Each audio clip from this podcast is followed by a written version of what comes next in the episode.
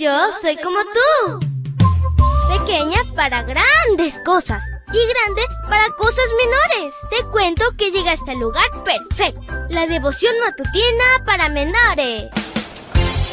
Una reflexión que se ajusta a tu edad, que te queda bien, ni muy grande ni muy chica. Adelante y bienvenido a nuestro mundo. Es súper fantástico iniciar este lindo miércoles contigo, amiguito y amiguita. Que Jesús te bendiga, te cuide y te proteja y que seas muy feliz. Te saluda tu amiga linda. Y el versículo para hoy se encuentra en Sofonías 1.14. Dice así, ya está cerca el gran día del Señor, ya está cerca, viene deprisa, el estruendo del día del Señor será amargo, hasta los más valientes gritarán entonces. Y la historia se titula El día del Señor. Sofonías es sin duda el profeta que compartió su mensaje de forma más directa en cuanto al efecto del día del Señor. A él le correspondió profetizar alrededor del año 630 a.C. La expresión el día del Señor se encuentra en diferentes lugares del Antiguo Testamento. Los judíos entendían que ese día Dios iba a encubrar a su pueblo al sitio más prominente de entre todos los pueblos de la tierra. Además, para que eso ocurriera, pensaban que ese día Dios iba a castigar a las naciones.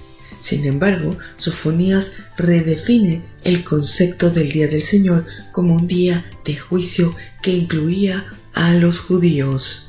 La totalidad de la destrucción en ese día sería abarcadora, hombres malvados, animales, aves y peces. Esta expresión es lo opuesto a lo que menciona Génesis 1.28.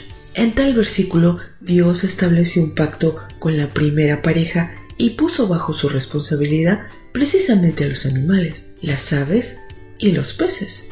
Al momento que el hombre rompió el pacto, el mundo se llenó de maldad y violencia, asunto que afectó a la naturaleza en general. Posteriormente, Dios utilizó expresiones semejantes a las del profeta Sofonías al hablar con Noé respecto a la destrucción del mundo Génesis 6.7. Aunque a muchas personas no les agrada reconocer la intervención divina de forma dramática y definitiva, tal como lo muestra Sofonías, este no es un mensaje que se limita al pasado, más bien es un mensaje actual y haremos bien en prestarle atención, refiriéndose a nuestros días. El apóstol Pedro escribió el día del Señor vendrá como un ladrón.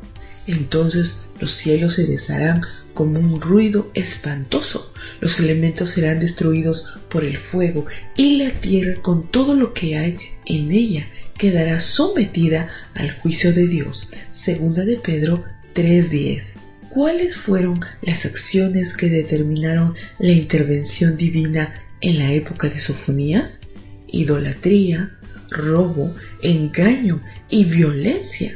El profeta les recordó a sus lectores originales que ese día de nada les serviría su riqueza. El panorama no ha cambiado hoy. Ante el inminente retorno de Jesús, hoy podemos redefinir el día del Señor como el momento de su intervención en este mundo. Un día de gozo para unos y lamento para otros. Mientras tanto, podemos asegurarnos de vivir en un pacto con Dios.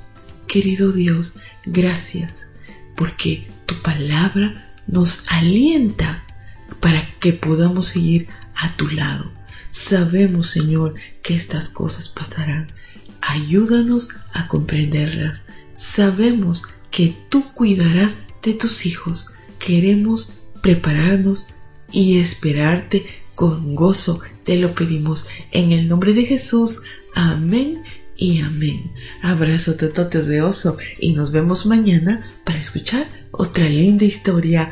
Hasta luego. Hoy creciste un poco más. ¿Qué?